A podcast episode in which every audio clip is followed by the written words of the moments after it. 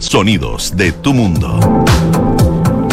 ¿Cómo les va? Muy buenas tardes, 2 con 4 minutos de este lunes 4 de julio.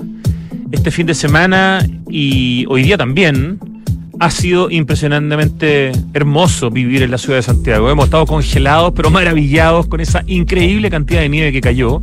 Las fotos simplemente extraordinarias, los atardeceres, los amaneceres, el plomo lleno de nieve.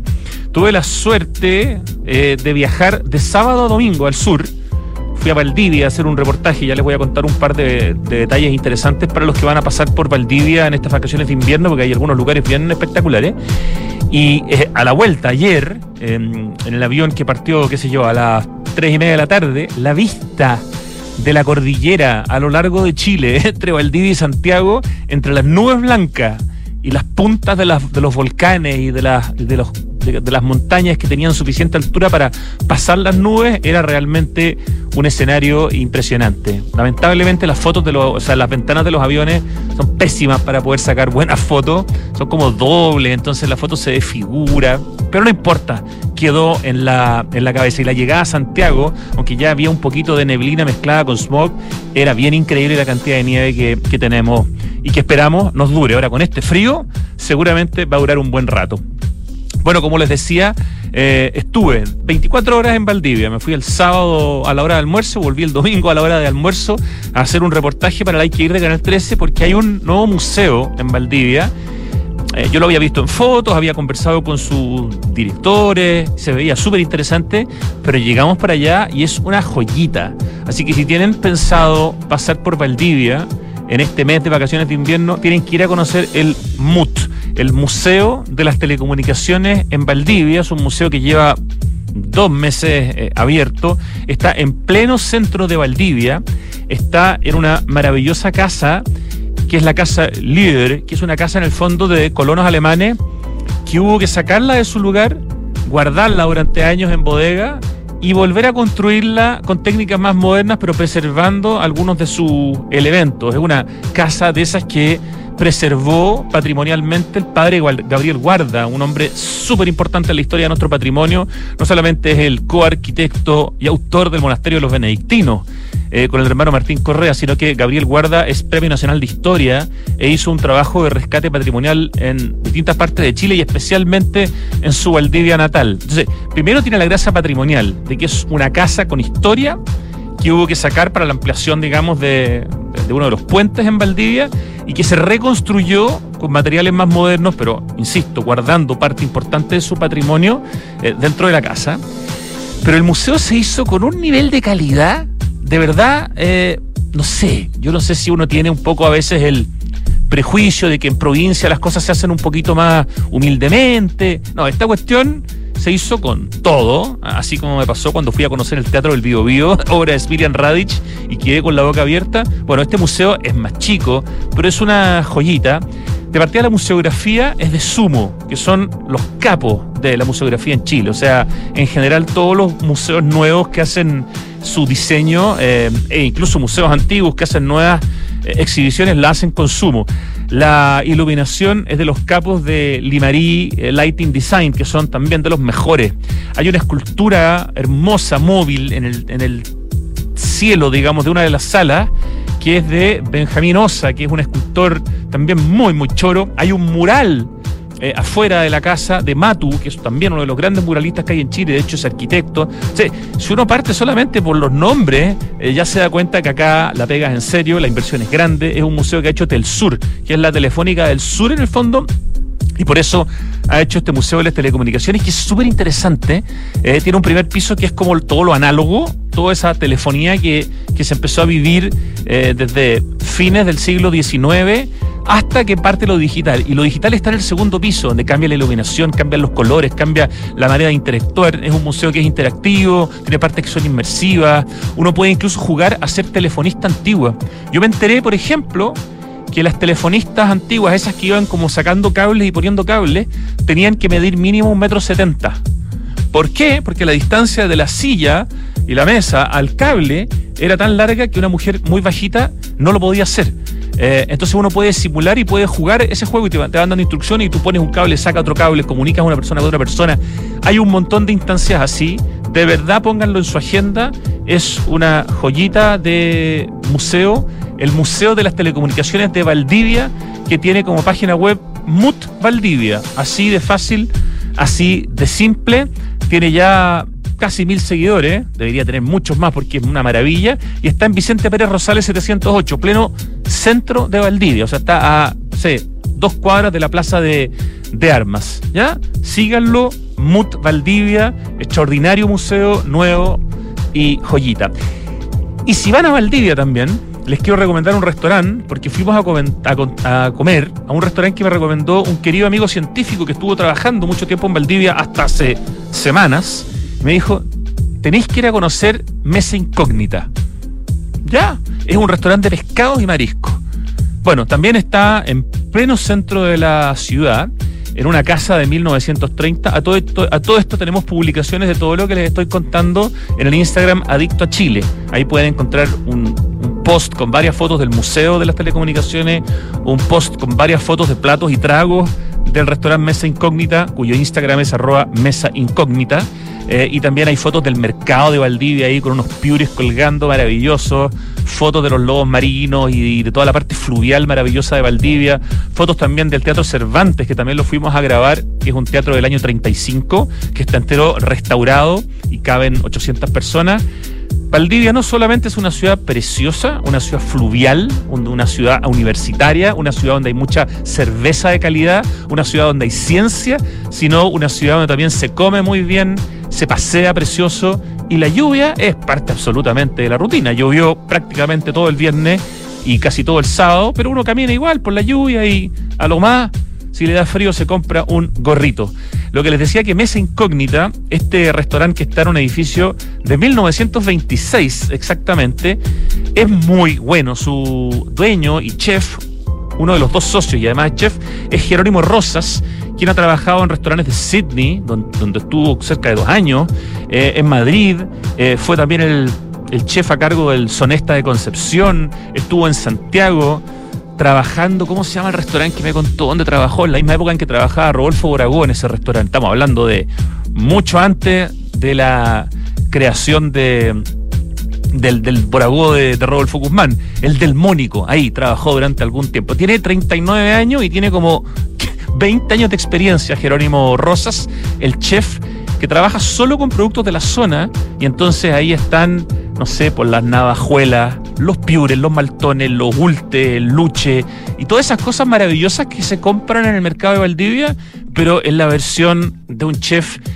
que compra lo mejorcito y lo transforma en un plato delicioso, simple, sin sitieguería, con precios absolutamente normales, sin volverse loco, eh, y donde uno se puede encontrar, por ejemplo, con frases en las paredes como acuérdese de ese pobre hígado, que quienes conocen a la banda Sexual Democracia sabrán que es parte de una canción de Sexual Democracia que de hecho estuvo eh, hace poco tocando en este lugar de en este lugar de Valdivia. Así que recomendación, si pasan por Valdivia en estas vacaciones de invierno, vayan a conocer el Museo de las Telecomunicaciones, el nuevo MUT, cuya página, cuyo Instagram es MUT Valdivia y vayan a conocer el Mesa Incógnita, restaurante delicioso cuyo Instagram es arroba mesa incógnita. Pueden aprovechar de ir a ver alguna obra si es que hay al Teatro Cervantes y les va a encantar Valdivia si es que no conocen la ciudad.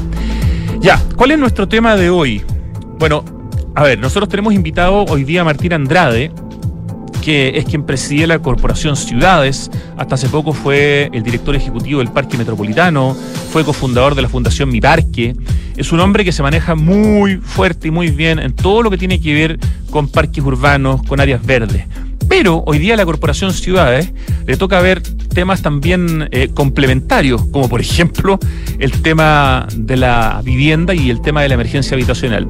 Y resulta que ayer, domingo, el ministro Carlos Montes presentó el Plan de Emergencia Habitacional 2022-2025, un texto de 148 páginas.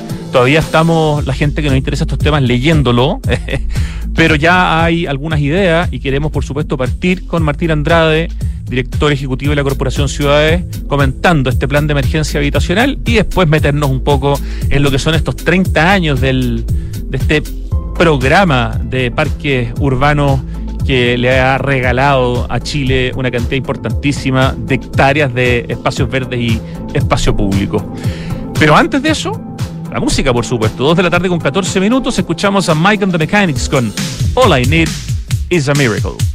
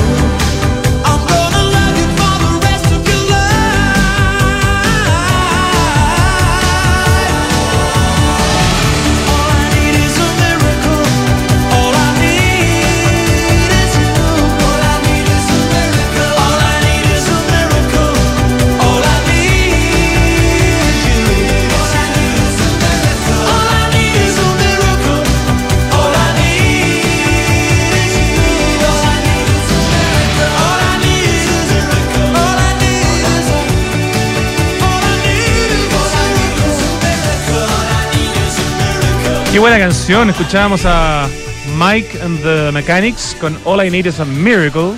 Temazo, muy buena lección nuestro, de nuestro querido Ricardo.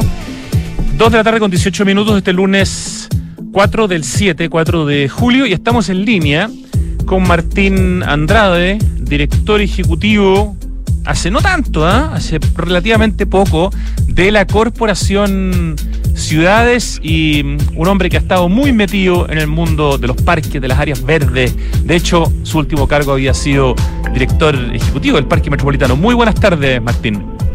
¿Qué tal, Rodrigo? Buenas tardes.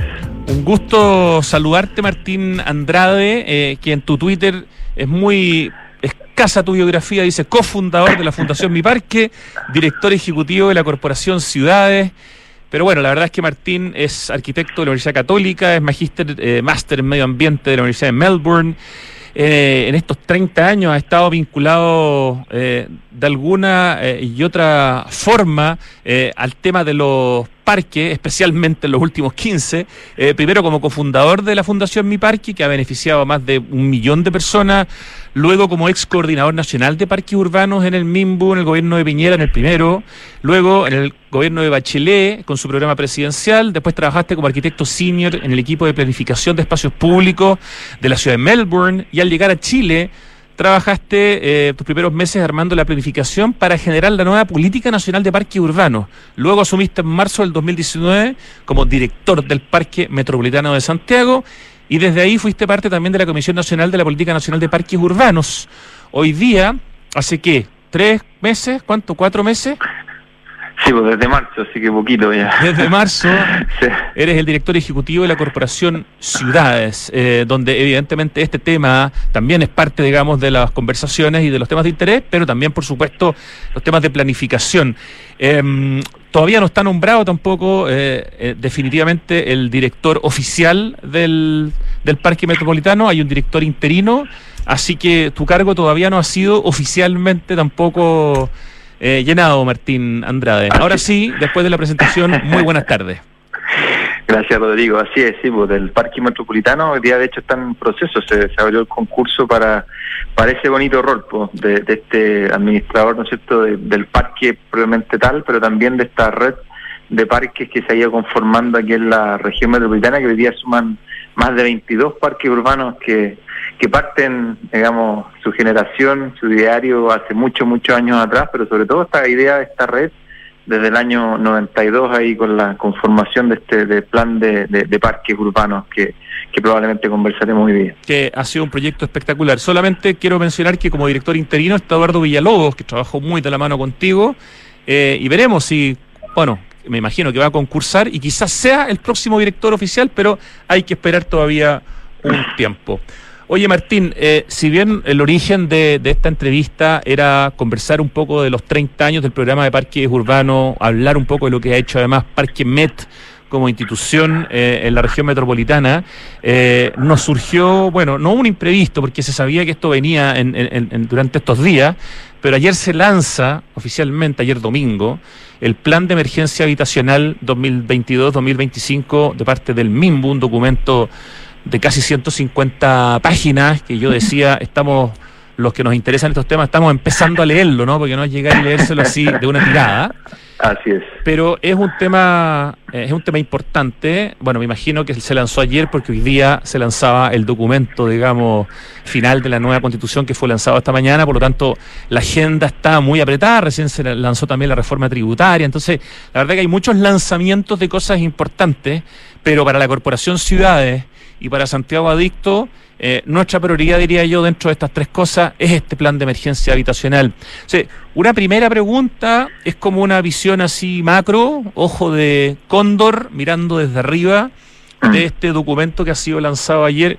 ¿Cómo lo ves? ¿Qué te ha llamado la atención? ¿Hay algo que te sorprendió o está muy en línea con eh, lo que se esperaba un poco producto de la ley esta de integración social y urbana que va en directa relación con este plan?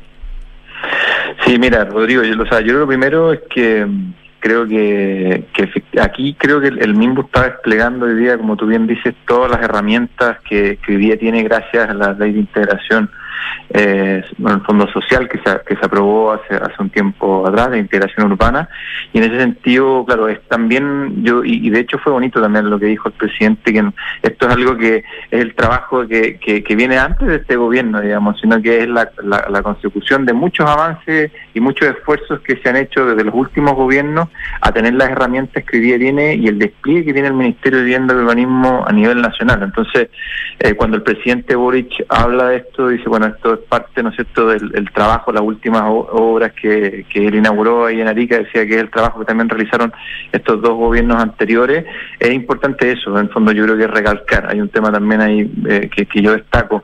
Y efectivamente también lo plantea el presidente, o sea, estos de los temas, los cuatro temas país que más manifiesta preocupación la, la ciudadanía y que tiene distintas como ejes de trabajo. Yo, yo lo que más destaco, como decía, es la cantidad de herramientas, la diversifica, la diversidad de herramientas eh, de, de, trabajo, incluido, por ejemplo, el trabajo, ¿no es cierto?, de estas viviendas garantizadas para arriendo precio justo, ¿no es cierto?, el compromiso, ¿no es cierto?, de estas 260 mil viviendas, también eh, cómo vuelve también la autoconstrucción. En la autoconstrucción hace, hace muchos años que, que se dejó eh, un poco de lado y, se enfocaba más bien en el fondo en la, estrategia, ¿no es cierto?, más bien de los subsidios y hoy día se está hablando de una construcción asistida a más de 6.000 familias. Eh, la vinculación también creo que fue muy fuerte el llamado y me parece muy bien de, trabajar en conjunto con, con, los privados. Se habló de 16.000 viviendas para trabajadores de empresas e instituciones específicas, o sea, donde las empresas también pueden disponer de terrenos en el fondo y trabajar en conjunto con ellos. Eh, también la posibilidad de Estado de, ¿no es cierto?, de ser constructor directo o comprador de ya existentes. Y también algo que, que también ha sonado muy fuerte es la posibilidad, ¿no es cierto?, de estas 6.000 viviendas de propiedad municipal, donde también puedan ser postuladas para que las alcaldías, los administradores eh, puedan ser administrados también por la comunidad. Entonces, creo que aquí estamos no solamente diversificando de las, estrategias, sino que también estamos, y creo que es muy positivo, diversificando la cantidad de actores que puedan participar, porque no sé cuál es tu diagnóstico, Rodrigo, pero yo tenía la sensación que el tema de la vivienda, como que de alguna forma se venía asumiendo como un, un tema que era como liderado desde el Ministerio de Vivienda y Urbanismo, eh, y en realidad dependiendo de lo que se definiera desde allá, era qué tan posible era eh, poder terminar con ese déficit. Y yo creo que aquí, de alguna forma, hay un traspaso también de responsabilidades, de involucramiento a los municipios, a los gobiernos regionales, eh, no solamente verbal, sino que también con metas. Así que en ese sentido, por lo menos para mí, creo que es lo que yo más destaco y que bueno, obviamente como, como primer lanzamiento de esto plantea un montón de desafíos en el fondo, eh, sobre todo por ejemplo las barreras de desinformación, que creo que también es interesante un poco cómo ellos presentan, que va a haber como toda una instancia, ¿no es cierto?, de capacitación permanente para informar a la ciudadanía, hablan de la formación ciudadana, lo cual me parece muy bien, y también, bueno, eh, lidiar también con lo que estamos viendo, bueno, el aumento de la UEF, el aumento de la construcción, ¿no es cierto?, los costos de construcción de las viviendas, entonces es un escenario que va a requerir mucha flexibilidad de manera tal que este plan efectivamente llegue a puerto, que obviamente yo creo que quien podría restarse de poder ayudar y, en esta gestión.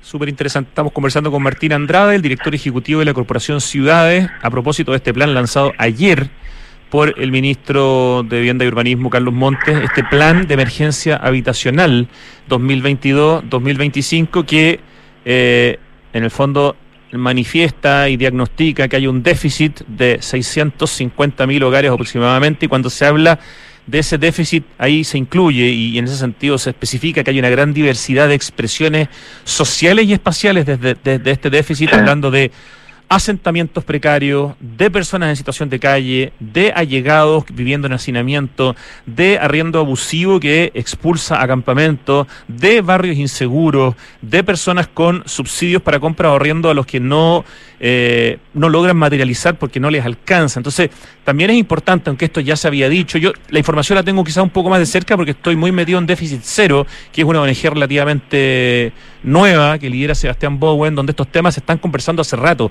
pero creo que es súper importante en este plan de emergencia habitacional que nos enteremos que acá nos está apuntando a la gente que está eh, postulando un subsidio o a la gente que está en tomas o campamentos, o a la gente que está en situación de calle, o a la gente que está sin nada. No, es la suma de todo ese grupo, Martín, el que nos da este número de 650 mil hogares. O sea que hay que multiplicarlo por lo bajo por unos, no sé, tres mínimo o cuatro para entender de la magnitud de la que estamos hablando. Y en ese sentido, eh, esa, esa magnitud es bien impresionante. Hemos vuelto a números que yo creo que no, no imaginamos nunca que íbamos a volver 30 años después, de hecho.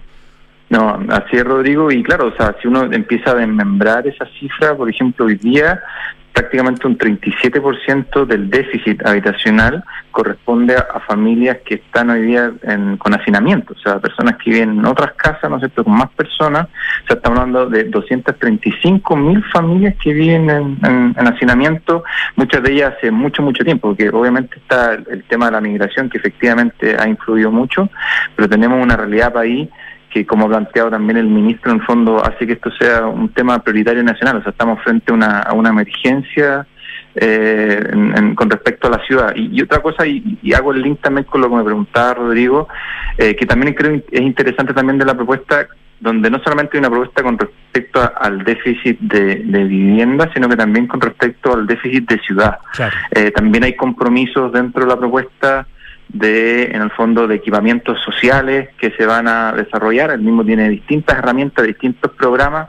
por ejemplo, el programa más famoso es el Quiero Mi Barrio, pero también tiene programas de regeneración. O sea, nuevamente, como conversábamos al principio, tratar de, ocupar todas las herramientas que se tienen, se tienen con también una lógica de descentralización para tratar de llegar a estos territorios y no solamente abordar el, déficit de vivienda, sino que abordar también el déficit de ciudad que tenemos.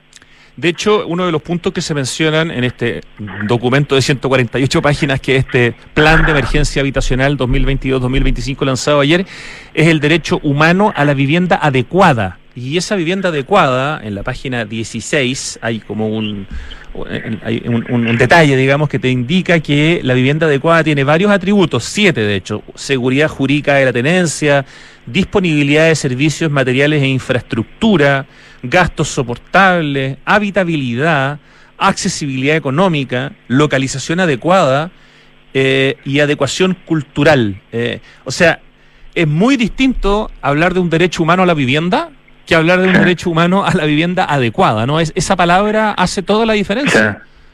Totalmente, Rodrigo. Bueno, y esto se vincula también con las discusiones que se, se, ha tenido también con respecto al, borrador, ¿no es cierto?, constitucional, donde está se vincula con, con esta idea también de, del derecho a la ciudad también. Entonces, yo creo que ahí, claro, hay, hay un bueno, hay un montón de desafíos con este este plan muy muy ambicioso de cómo efectivamente eh, todo este, este este desarrollo de proyectos se, se generan en, en, en terrenos, digamos, con, con con, servicios, digamos, ojalá aledaños y si no lo existe en general, o sea, generar ciudades, no, no volver a repetir, bueno, lo que hemos visto y hemos conversado también tantas veces, Rodrigo, bueno, y tú en tu programa, con distintas personas de estos conjuntos de viviendas alejados de la ciudad, incluso muchos fuera de la ciudad, eh, desprovistos de servicios que finalmente terminan después por generar toda una serie de externalizadas, externalidades y, y, terminan transformando la vivienda en algo que podría haber sido una posibilidad de desarrollo para las personas finalmente en una especie como de ancla que permite que no permite que esas personas puedan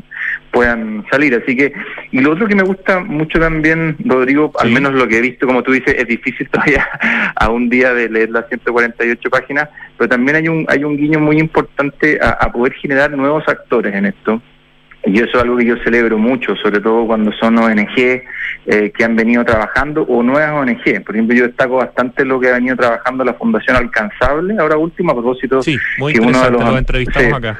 Así es, uno de los anuncios tiene que ver con el tema del arriendo y uno ve que hay varios países que, por ejemplo, no sé, en Holanda, donde prácticamente no sé, el 43% del parque vibracional es de arriendo y hay un porcentaje importante, casi un 37% que es arriendo social. O en Francia cifras más o menos similares, o sea, un 37% del parque nacional eh, son arriendos y un 15% social, entonces dan ganas también, no sé, de soñar, creo yo, Rodrigo, que, que, que, no solamente esta crisis que estamos viviendo nos puede ayudar a fortalecer las instituciones del Estado, sino que ojalá que puedan crecer y existir muchas más ONG como Fundación Alcanzable, Urbanismo Social, Bueno Techo, en fin, tantas que conocemos, que puedan tratar de, ayudarnos a, poder llevar esta, esta, estas medidas, estas soluciones donde más se necesita en una colaboración con, con el Estado. Es muy cierto lo que tú dices, Martín Andrade, porque esta ley, la ley 21.450, que es de integración social urbana, tiene un nombre más largo, pero así la resumimos, habilita al MIMBU con instrumentos y herramientas de gestión urbana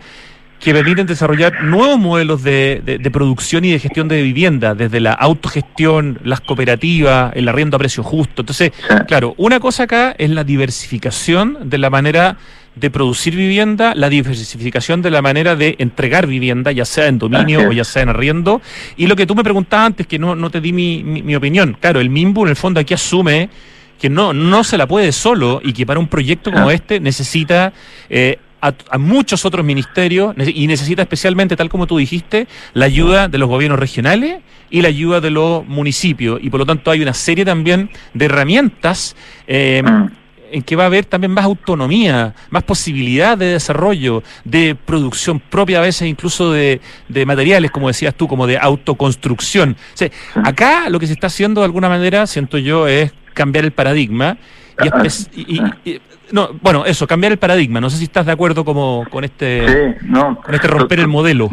Sí, exactamente. y rompiendo, o sea, yo diría que, o sea, tomando también lo bueno del modelo, pero diversificando, yo creo que va a venir también, espero también, un, un, desarrollo bien fructífero de investigaciones, de análisis de estas políticas, sobre todo por la diversidad que se tiene.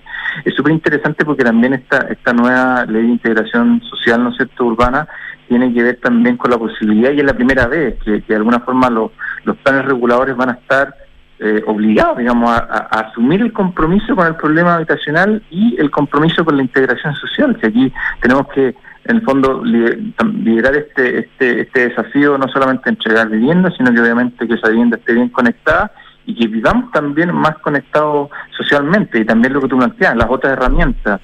Eh, una, bien interesante también y que, y que se ve por lo menos en el planteamiento de, esta propuesta, ¿no es cierto?, tiene que ver con los planes maestros de regeneración. O sea, gran parte del problema y es parte de la vivienda son muchas veces las trabas, los tiempos que demora en gestionarse. Entonces, yo veo dos cosas muy interesantes. Lo primero es cómo con este banco de suelo, que es también un, impulso a, la, al, al, al banco de la iniciativa que se generó desde el gobierno anterior, que me parece muy bueno, eh, poderlo amplificar con nuevos convenios, eh, con nuevos actores, también por ejemplo con el ejército, eh, pero también cómo súper contento en el ejército con, con, el plan de emergencia habitacional, pero no, está claro, o sea, el ejército, así como bienes nacionales, todos se tienen que poner con este terreno porque no tenemos cómo solucionar este problema.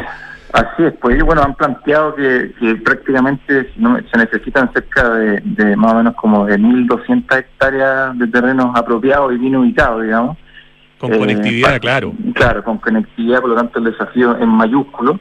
Y por otro lado, bueno, también es interesante, como decía yo, de que, también con este planteamiento y con esta nueva ley de integración social van a haber también ajustes que van a permitir facilitar los procesos. O sea, ya con el teniendo los terrenos a través de la gestión, gestión que se hace, también a través de los planes de regeneración urbana, que te permite, es bien interesante, te permite, por ejemplo, que los alcaldes con los consejos regionales definiendo ciertos planes de regeneración puedan facilitar los procesos, por ejemplo, de traspaso de terreno, de enajenación de terreno todo ese tipo de herramientas, por lo tanto, nos pueden permitir, espero, y yo, imagino que tú también y todos los que nos están escuchando, espero que también nos permitan alcanzar a tener mejores ciudades, no en el, en el largo plazo, ojalá podamos lograrlo en el mediano plazo con este tipo de intervenciones.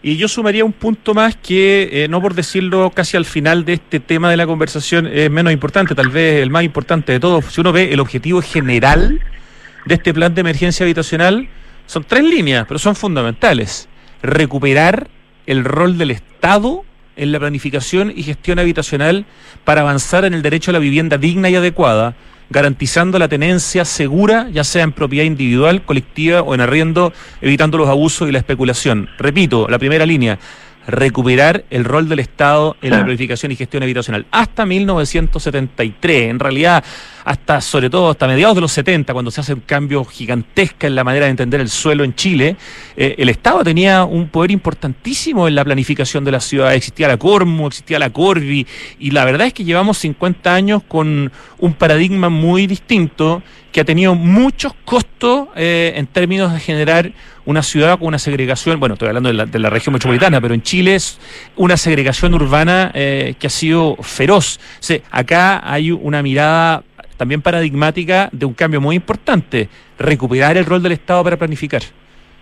Sí, no, completamente de acuerdo contigo, Rodrigo. Así que yo creo que nada, por lo menos nosotros desde Corporación Ciudades, eh, como actores en fondo más bien vinculados a la planificación, eh, nada, desearles obviamente el, mejor de, la suerte en, todo este proceso. Y yo creo que tanto nosotros como otras instituciones, nuestro rol va a ser cómo apoyar, porque efectivamente aquí hay mucha certeza, pero también muchas apuestas con respecto, por ejemplo, conversamos los temas de autoconstrucción. Y por lo tanto creo que estamos todos llamados a colaborar. Eh, y en ese sentido, como digo, me, alegro también que se haya hecho también un, esfuerzo importante de poder también descentralizar estas estas decisiones también eh, y tener que los municipios, los gobiernos regionales puedan asumir ahí un, rol más protagónico. Así que, eh, como dices tú, son 148 páginas más o menos que uno podrá leerlas en mayor atención, pero pero la posta hoy día comienza y bueno, desde todos los actores tenemos que sumarnos en investigar, en analizar, en ver lo que se está llevando bien, lo que se está yendo mal. Hay compromisos importantes acá dentro del plan asociados, por ejemplo, a reportabilidad. O sea, esto va a ser un plan transparente, así que yo creo que está muy bien alineado y es de esperar de que, de que ojalá se puedan sumar todos los actores que sean necesarios para seguirlo perfeccionando. Y en ese sentido, Martín Andrade, la Corporación Ciudades, que en el fondo está integrada por la Cámara Chilena de la Construcción, por Techo, eh, y por la Facultad de Arquitectura de la, de la Universidad Católica, eh, liderada por, por ti, con un directorio, con un comité consultivo, eh, ha tenido ya experiencia trabajando distintos temas en ciudades, no sé, en Coyhaique, en, en Punta Arenas. ¿Cómo esa experiencia de la Corporación Ciudades, y quizás explicando un poquito qué es la corporación, podría también dar una mano desde esta organización, digamos, no gubernamental, a este proyecto o este plan de emergencia habitacional? Sí, no, mira, yo, yo creo, tal como tú decías, nosotros, bueno, somos una ONG, ya comentaste tú las instituciones que participan, es una institución que parte del año 2019 y que ha ido como encontrando caminos, sobre todo desde el punto de vista cómo podemos apoyar la amnificación urbana en nuestra ciudad. Entonces hemos tenido experiencias muy bonitas, sobre todo en Punta Arenas y ahora en Coyhaique, porque una de las líneas más importantes que estamos trabajando, en realidad la línea más importante, es cómo podemos generar... Eh, acuerdos o visiones de ciudad, o sea, ponernos de acuerdo con instituciones del mundo público, privado, con ONG, con juntas de vecinos, con respecto a la ciudad que aspiramos. Entonces, hoy día estamos trabajando en Coyhaique, por ejemplo, y ahí trabajamos con la ciudadanía, no solamente en hacer un buen diagnóstico, priorización de proyectos, sino que también en definir una, una cierta imagen objetivo hacia el futuro. Entonces, nosotros como corporación, de hecho, hemos estado reunidos con el, con, con el Ministerio de Vivienda, queremos tratar de apoyar justamente lo que estamos hablando, en el fondo que ojalá este crecimiento, eh, esta, esta cantidad nueva de, de, de, viviendas que van a, en el fondo, nuestras ciudades a soportar, que sean viviendas eh, que estén integradas también con servicios en fondo básicos, con parques, con áreas verdes, bien ubicados y que, y que respondan, como te digo, esta, mirada a largo plazo, y es probablemente uno de los desafíos grandes. Así que nosotros, por lo, por lo menos como corporación, estamos muy comprometidos, ojalá, a, a ir como preparando el terreno, ojalá, con estudios, con información, de manera que estas viviendas ojalá se puedan ubicar en sectores que ya cuentan servicios y si no cuentan con servicios, existan esas carteras priorizadas, trabajadas con la ciudadanía, para que ojalá podamos aspirar a tener mejores ciudades. Martín Andrade, yo te propongo que nuestro, nuestros temas vinculados con, con, los parques urbanos, con lo verde, con toda esa expertise que tú tienes, no lo sinteticemos en tres preguntas rápidas en cinco minutos, sino que lo dejemos para otra conversación, porque creo que hoy día la, la emergencia de la ley, de la, del plan de emergencia habitacional nos tomó de alguna manera la conversación, me parece inevitable, me parece que tú como director de la Corporación Ciudades de alguna manera eh, eh, es un tema muy potente. Eh, yo no desperdiciaría nuestro contenido verde y lo dejaría de verdad, te dejo invitado para una conversación, no sé, en 30 días más, esperamos la excusa, la inauguración de algún parque, algún tema que tenga que ver con lo, con lo verde y nos metemos en ese tema como corresponde, no sé si te parece. Me parece, me parece perfecto Rodrigo, creo que es un tema que, que además hay que, hay que detenerse porque uno siempre, está muy bien, se detiene pensando en lo que nos falta, pero uno se detiene poco en lo que hemos avanzado, sobre todo en el tema de los parques urbanos en los últimos 30 años. Exactamente, y se ha, hecho una pega extraordinaria ahí y eso, decirlo en rápido, me parece que sería injusto. Así que te dejo invitadísimo, dejamos pendiente la conversación y hoy día por lo menos esta conversación nos ha servido para tener una visión general de este plan de emergencia habitacional lanzado ayer por el MIMBU y que es muy, muy importante en temas que atañen a la corporación que tú lideras. Así que Martín, un millón de gracias por esta conversación y nos hablamos pronto. Eso, encantado Rodrigo, que esté muy bien. Tremendo abrazo. Nos vamos a ir al, al corte, son las 2 de la tarde con 43 minutos, y cuando volvamos vamos a conversar con Cristóbal Prado, quien dirige y lidera la conferencia Ciudad que es un tremendo evento para hablar de ciudad, justamente lo que hablábamos recién con Martínez, uno de los muchos temas que se van a tocar en esta conferencia que parte mañana y que tiene expositores locales e internacionales de altísimo nivel. Así que ponga atención porque ya conversamos sobre conferencia ciudad. Los ríos cambiaron, ya no traen agua. La nieve cambió, ya no está. Las lluvias cambiaron hay muy pocas. El planeta está cambiando. Ahora es urgente que cambiemos nosotros. Se acaba el tiempo y se acaba el agua. Cuidémosla. Cada gota cuenta. Aguas andinas, así de claros, así de transparentes. Ahora que hay ciclovías, voy en bici para todos lados y llego a la puerta de mi casa. Me encanta salir al parque. Ahora está lleno de juegos. Viviendo acá, tengo el banco al lado. Ya no tengo que ir al centro. Cuando pensamos una mejor ciudad, la planificamos y la hacemos realidad. La Cámara Chilena de la Construcción te invita del 5 al 7 de julio a la undécima versión de la Conferencia Internacional de Ciudad. Un espacio de colaboración donde expertos conversarán sobre cómo avanzar en soluciones que nos acerquen a la ciudad que queremos. Participa en www.conferenciaciudad.cl. Conoce QB, el proyecto que Inmobiliaria Hexacón desarrolla en medio del Parque Cauciño Macul, un barrio residencial privilegiado por un entorno natural y con las mejores características de conectividad de Peñalolén. Con buenos accesos, cuenta con una red de colegios a minutos, además de comercio, centros médicos y clubes deportivos. De fácil conexión por autopista Américo Vespucio, línea 4 de metro, estación Quilín y a pasos de Mall Paseo Quilín. En QB vive la comodidad de tu departamento en un oasis en la ciudad.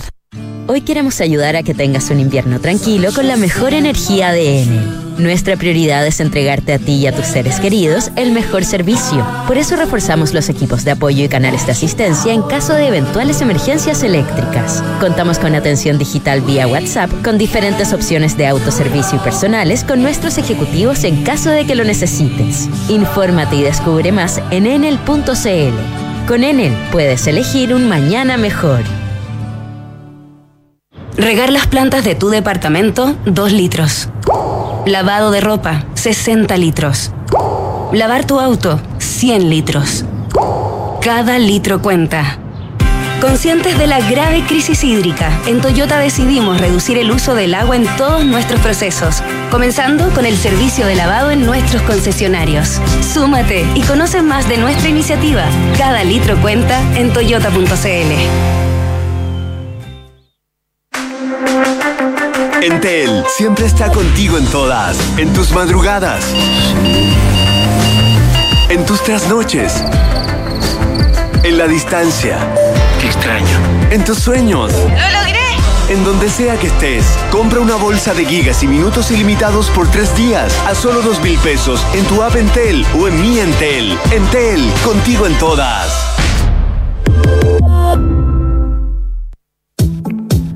Estamos de vuelta en Santiago Adicto en Radio Duna, este día lunes, 2 de la tarde con 46 minutos, y estamos en línea con un hombre que ha hecho un tremendo esfuerzo en los últimos años, ya más de una década, por eh, levantar y desarrollar una conferencia sobre ciudad que a esta altura ya es un, clásico y cada año es más necesario. Cristóbal Prado, director de la Cámara de la Construcción y el hombre que lidera y que se saca la cresta para que se haga conferencia internacional de ciudad. Muy buenas tardes. Gracias, Rodrigo. Muy bien. Lo justo es justo, pues, don Cristóbal. ¿Ah? No, gracias. Yo sé que se hace con cariño, pero mucha que se trabaja. Se nos viene mañana la decimoprimera conferencia internacional de ciudad. Pensemos una mejor ciudad. ¿Por qué no nos partes dando las coordenadas para la gente que nos escuche que dice, a ver, ya parte mañana, ¿a qué hora? Lo puedo ver, es gratis, hay que pagar, hay que inscribirse. Es súper fácil.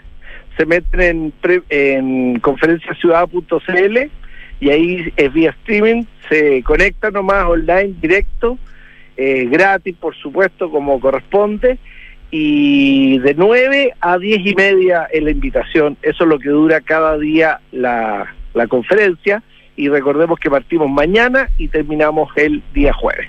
Sí, eso es una cuestión súper potente. Primero, primero que es gratuito. Segundo, que ni siquiera hay que ir a un lugar. Ahora esto se puede ver online. Y tercero, que tiene un horario bien acotado. O sea, nadie puede decir, chuta, me tengo que tomar la mañana entera. No. Exactamente. Una hora y media. ¿Cierto? Punto. cada día. Ya, ah, vamos vamos bajando los días. Mañana martes el día se llama Planificar desde la vivienda. El expositor principal es Javier Hurtado. Cuéntanos qué va a pasar mañana, qué es lo que se va a hablar y qué es lo que se puede decir de lo que se va a mostrar, digamos.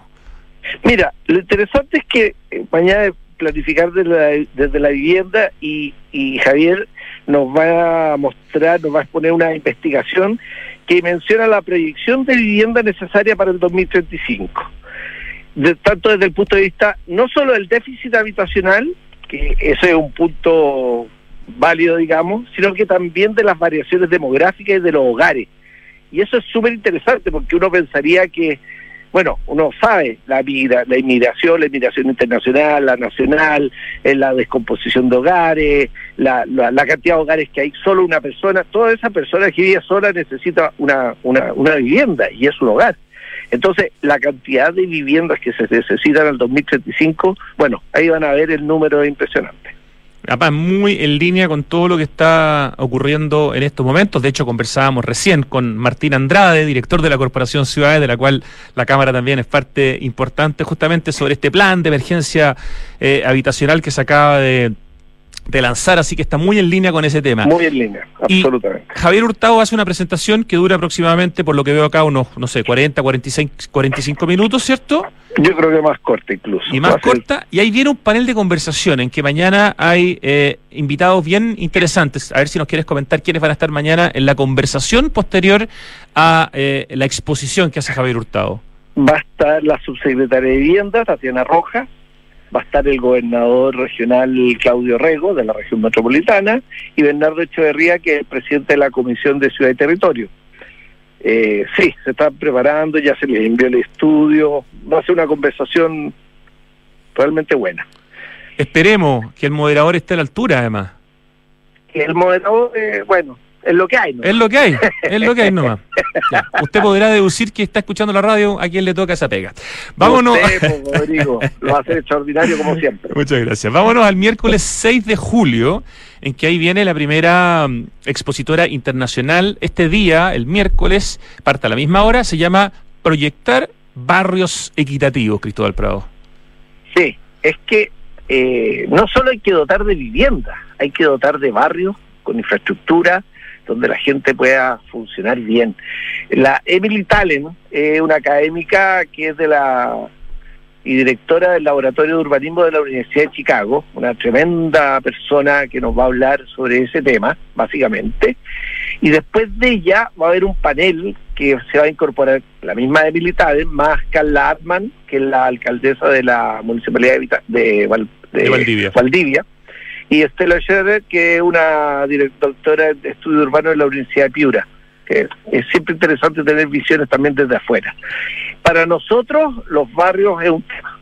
O sea, teniendo un buen barrio, un buen barrio dotado desde la infraestructura, desde, el punto de vista de calidad de vida urbana, vamos solucionando en, en más que una vivienda, en un conjunto de viviendas que conforman un barrio. Y eso para nosotros es fundamental que se considere al momento Absolutamente, Cristóbal. Y este esta conferencia que hace Militalen, que la hace desde Chicago, supongo, eh, se va a, la gente si la va la va a poder escuchar en español, va a estar subtitulada, ¿cómo cómo va a ser la traducción? No, subtitulada es lo mejor. Ya aprendimos con los todos estos años de experiencia que la, la, subtitulada es lejos, lejos la mejor alternativa para, para su entendimiento. Absolutamente de acuerdo. Y además las personas que tenemos algún tipo de problema auditivo, eh, me incluyo, podemos justamente eh, leer al mismo tiempo que la persona está ah, hablando, entonces uno uno logra un mucho mejor contexto de la, de la, de la exposición que hace, en este caso, la experta. Así que me parece una muy buena decisión. Se me olvidó un detallito. En la apertura del día, de ese día, va a estar Claudio Castro. Ah, tienes razón. Una apertura. El alcalde más votado de Chile, el alcalde de Renca. Así es. Qué bueno. bueno, tú sabes que tiene corazones de barrio, es un alcalde realmente a seguir.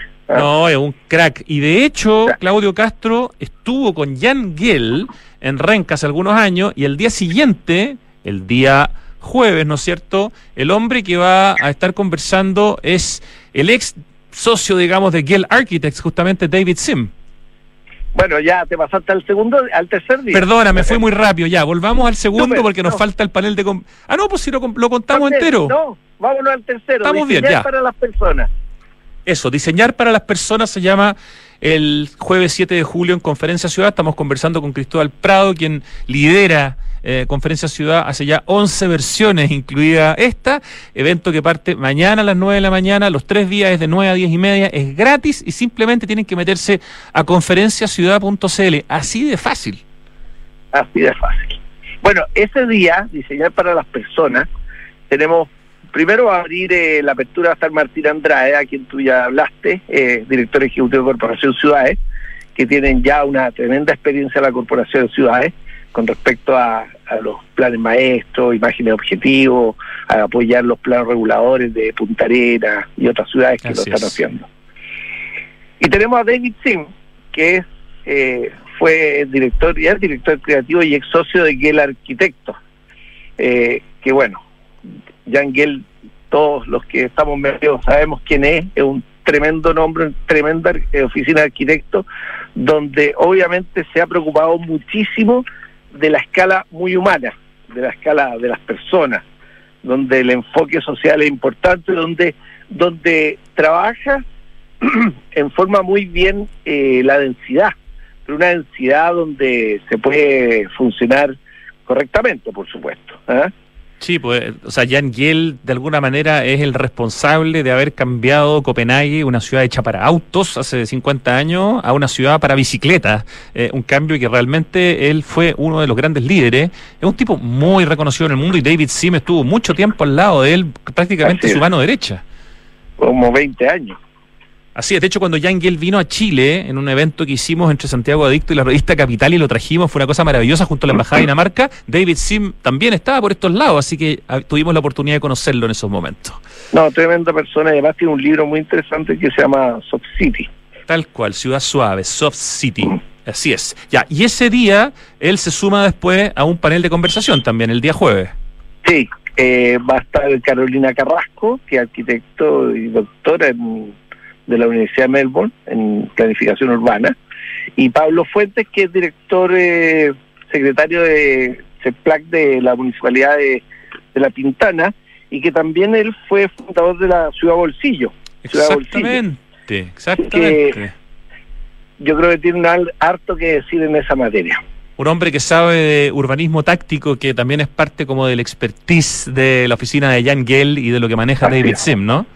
Así es urbanismo táctico que, que, ha llevado a que otra invitada de Conferencia Ciudad, la Janet Sadik Khan, hace algunos años, tremenda invitada, logró con el urbanismo táctico cerrar una cantidad impresionante de calles en Nueva York y hacer que Nueva York fuera una ciudad mucho más amable para el ciclista y para el peatón. Así es.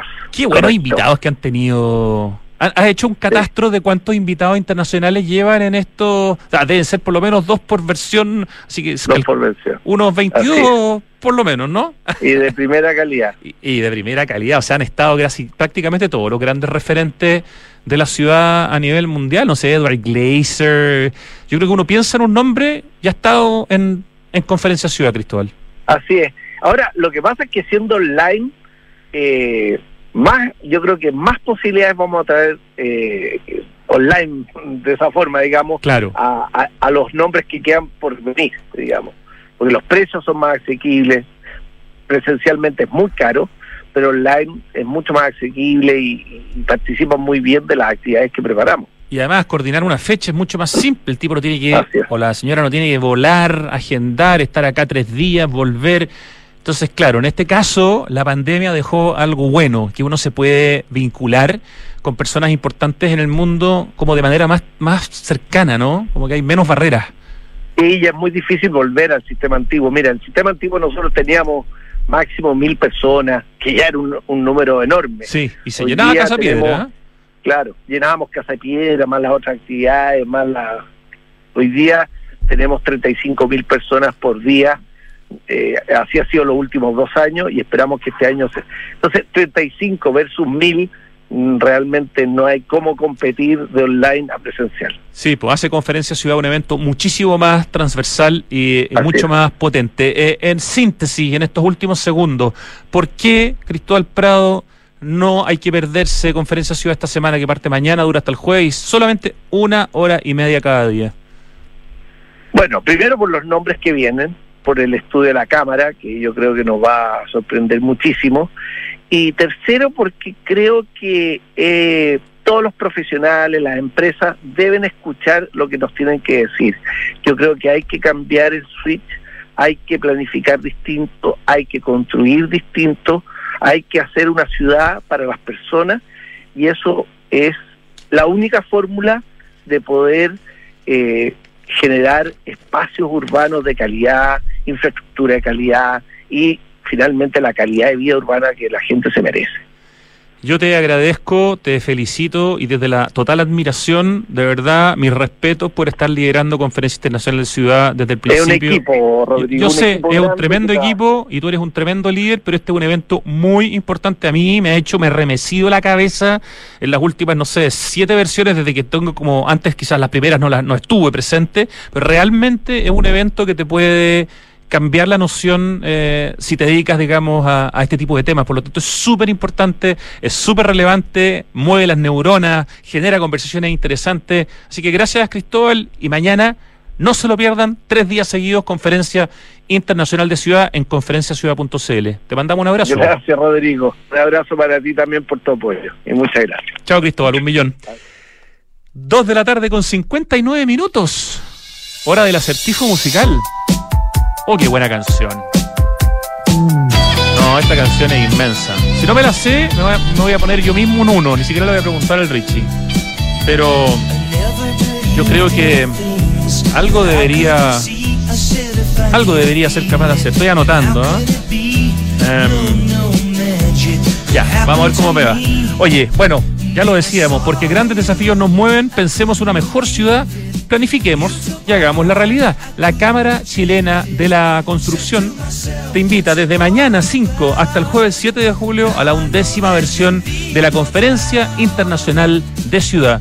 Toda la información en www.conferenciaciudad.cl. Voy a repetir, www.conferenciaciudad.cl. Y les contamos la semana pasada, el viernes, que se nos unió CD Galería y estamos muy contentos porque es un gran espacio de arquitectura de uso mixto, donde hay gastronomía, diseño, arquitectura, arte, oficina, tienda, muy buena arquitectura. Se ve Galería, un espacio de espíritu amplio en Vitacura, donde encuentras seis de los más honderos restaurantes de Santiago, galerías de arte, vanguardistas tiendas de diseño, decoración, gastronomía, una pastelería boutique y diversos servicios. Eso está en Alonso de Córdoba 4355 Vitacura. La web es www.cvgalería.cl.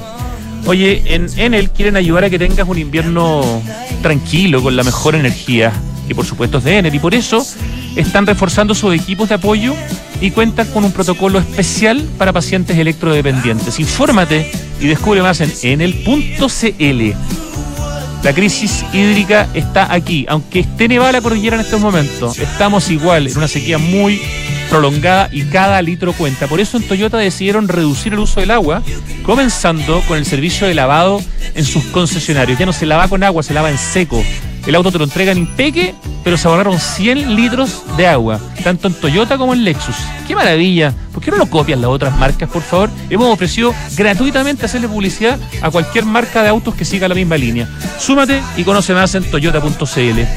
Oye, ir en la bicicleta a la pega, conocer al vecino reciclando, recibir a tus amigos con una vista inmejorable de la ciudad, eso es vivir conectado a tu barrio. Te invitamos a conocer Casa Bustamante, un muy bonito, extraordinariamente bien ubicado proyecto de Hexacón, la inmobiliaria del Smart Living, hexacon.cl. ¿Y cuánto te demoraste en la ducha esta mañana? A ver, con solo tres minutos es suficiente. Llevamos, tal como recién lo dijimos, pero ahora con más detalle, 13 años continuos de mega sequía en Chile. El cambio climático llegó para quedarse. Por lo que hay que tomar conciencia y actuar ahora. Sí, el clima en el mundo cambió, Ahora es urgente que cambiemos nosotros, cuidemos el agua. Cada gota, cada esfuerzo cuenta aguas andinas. Y tal como les conté la semana pasada, Entel ya está operando su red 5G en todas las regiones de Chile. Un despliegue de un 83% del proyecto en 222 comunas a lo largo de nuestro país y con una velocidad de adopción mucho más alta que la que ocurrió con el 3G y con el 4G. Así que felicitaciones a Entel. ¿Y qué es lo que está sonando en este acertijo musical? Bueno, esta canción, si no me equivoco, tiene como un paréntesis que dice como You Can Do y la canción se llama Magic. Y es de la Steve Miller Band. No es de la Steve Miller Band, espérate, dame una oportunidad. Esa es Abracadabra, me confundí. You Can Do Magic es de. Dame una pista. Pero es banda o. Sí, banda. ¿Una sola palabra o dos? Ah, miércoles, yo lo tenía seguro, pero me confundo siempre entre Abracadabra y You Can Do Magic. A, la segunda letra. Ah, América. Sí, obvio, pelotudo. America, you can do magic. ¿Qué nota, Ricardo? Un cuatrito y te diría tenía un sietito. Me voy un poquito humillado, ¿ah? Porque esta canción me encanta. Pero me confundí, po. Ya, mañana me pone Abracadabra en el, en el acertijo. Ya, 3 de la tarde con 3 minutos. Termina Santiago Adicto. Eh, los dejamos con nuestra querida y directora, querida y directora, no, nuestra querida directora Pito Rodríguez con Tardes Duna. Y yo le quiero aprovechar de agradecer a Lucho Cruzos en el streaming, a Ricardo Larraín aquí en el control y en el acertijo y en tantas cosas más. Al equipo digital de Radio Duna y a la Francesca Ravizza eh, que está jugando por ahí un mundial de waterpolo, no sé si mundial, un panamericano. Éxito en las canchas de agua, Francesca Ravicha. Nos vemos mañana. Un abrazo para ustedes. Chau.